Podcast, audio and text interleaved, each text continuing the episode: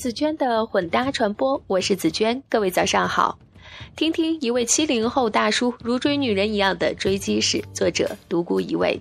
苹果发布了它的 iPhone 六和 iWatch，这个产品发布会对果粉们不至于是个节日，而我就在这两天撇掉用了两年的三星 Note 2，换了一部华为 P7，合着该说点关于通讯和这个时代的话题，说说一个七零后眼里的这个由通讯业的巨变引发的关于时代的记忆和认识。上世纪八十年代中后期，我上小学的时候，我还亲手打过摇把式的电话，那是在一个偏远的小火车站。动拐动拐，我是动幺的呼叫，响起了南征北战里国民党军官即将溃败前气急败坏的嚎叫，因此印象深刻。等到上世纪九十年代，大约是一九九五年，我家里装了第一部电话机，红色的按键式电话，记得光装机费就三千多。一九九七年，我高考后去那座南方的海岛特区城市上大学，从广州坐长途汽车到海安换乘轮渡的途中，因为挑拖着担子装满鸡鸭的粤省老太太也上了长途车。途中铃声响起，老太太拿出手机，当时我们北方还将其称为大。哥大，叽里哇啦的一通粤语，和他隆重的鸡鸭叫声一样，让我这个北方小城市来的小伙儿如坠云雾，瞠目结舌。当时就感慨，广东真是发达呀。一九九八年，大一的我在海口电视台做兼职，为了联系方便，购买了一台摩托罗拉数字传呼机。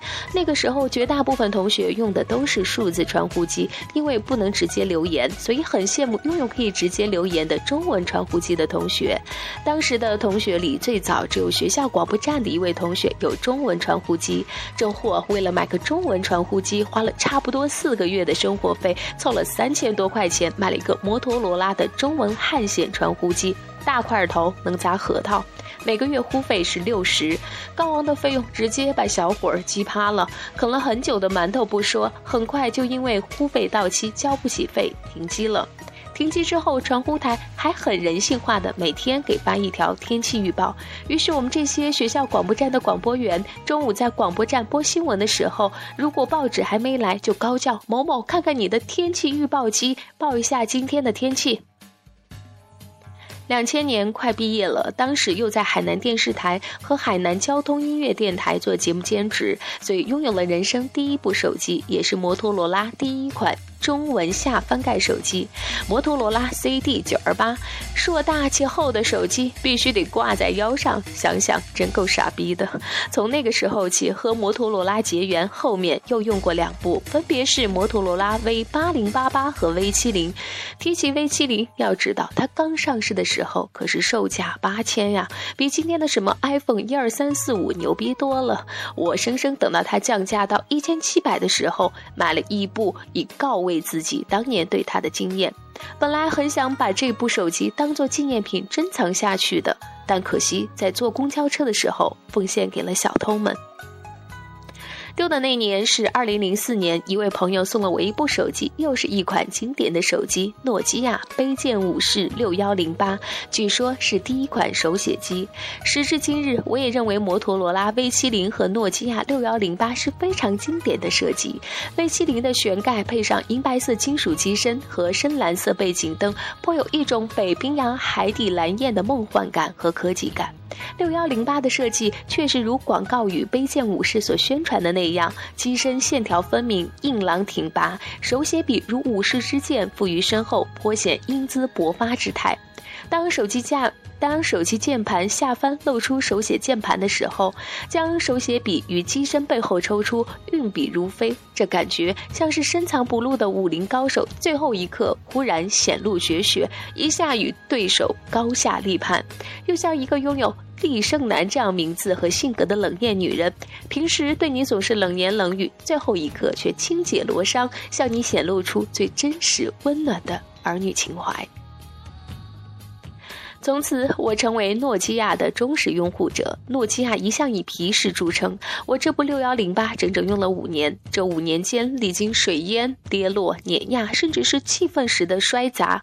他都安然无恙，忠诚地陪伴着我度过一个又一个白天和黑夜。这也让我内心对他产生了非同寻常的感情。甚至当我看到他残破不堪，像是一个已经风烛残年、再也不能战斗的年老的武士的时候，我会后悔自己不懂得珍惜他，总让他受到伤害。二零零八年，我心爱的卑贱武士诺基亚六幺零八寿终正寝之后。我又续用了两部诺基亚 N 九五和 N 八，这两部手机全被身边的朋友吐槽不止。N 九五被吐槽是因为当时触摸屏的智能机已经流行开来，而 N 九五仍然是物理键盘，这样朋友拿我手机玩的时候总是不自觉地戳屏幕，但我的 N 九五在被他们戳来戳去的时候总是很淡定的，毫无反应，这让那些习惯了触屏手机的朋友们很没有成就感。N 八就不用说了，它是诺基亚帝国坍塌前的最后旗舰，它的售价在当时完全可以买一部已经开始遭到全国追捧的明星手机 iPhone 三。当 iPhone 三以其神乎其神的交互系统让无数数码爱好者如痴如醉的时候，N 九五就像一个穿着簇新衣服但古板守旧的老贵族，还抱着他文件夹式的塞班系统，固步自封。终于，我在爱了诺基亚九年之后，终于被这个塞班系统搞死了，爱不下去了，没法爱了。于是，在二零一二年，因为要出国出差，再给手机充了一大笔话费，移动公司送给了一部三星之后，我终于改其意志，投入三星的怀抱了。三星就像一个美艳但是不省心的情人一样，用着很舒服，带出去也养眼。但是三星二亿，每年都有新产品更新，让我们这些傻逼男人们去追捧、去花钱，我是很反感追逐的。每年一款新产品有多大差别？烦不烦？真是事儿吗？所以在用了两部三星之后。二零一四年的今天，我果断放弃了还能用的 Note 2，就像抛弃了一个美艳但是花心的女朋友，又牵起了土妞华为 P7 的手。对了，既然是一篇谈手机的文章，那当然不能漏掉苹果。但我要说的是，我有多不喜欢苹果。我送过别人两部 iPhone，自己却从未想过用它。为什么？因为苹果的倨傲。我总想，一个产品，为什么你只有你把自己标榜的与众不同，要让所有的人抛弃已经成型的大众熟悉的系统、端口、软件、充电器自成一套，甚至连手机卡都要裁剪？凭什么呀？凭什么我要改变自己的习？习惯重新适应你呀，你有什么了不起的？离了你我还不活了呀，地球还不转了呀，我还不能打电话、发短信、上网导航了呀。如果说三星是个妖娆却花心的女人，苹果就是个冷傲美丽的女人。对前者我是却之不恭，对后者我只能是敬而远之。手机已经融入了我们的生活，我们的生活再也离不开它，它每时每刻。与我们随行，不至于是我们最亲近的朋友。所以这些年回顾自己曾经朝夕相伴，或英朗，或美艳，或窝囊的那些基友，不仅感慨万千。好吧，今天的分享就是这样，感谢你的收听。如果想关注这篇文章的详细内容，请关注我的微信公众号“紫娟的混搭传播”。拜拜。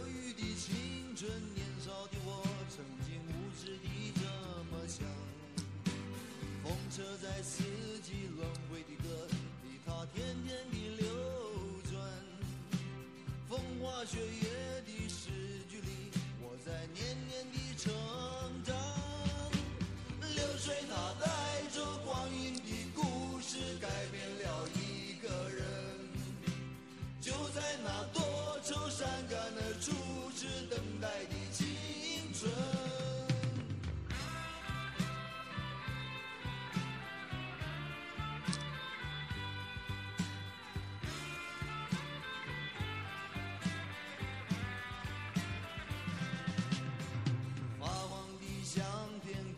心以及褪色的圣诞卡，年轻时为你写的歌，恐怕你早已忘了吧。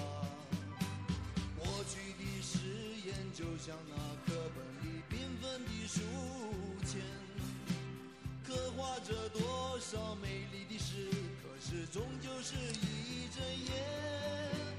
流水它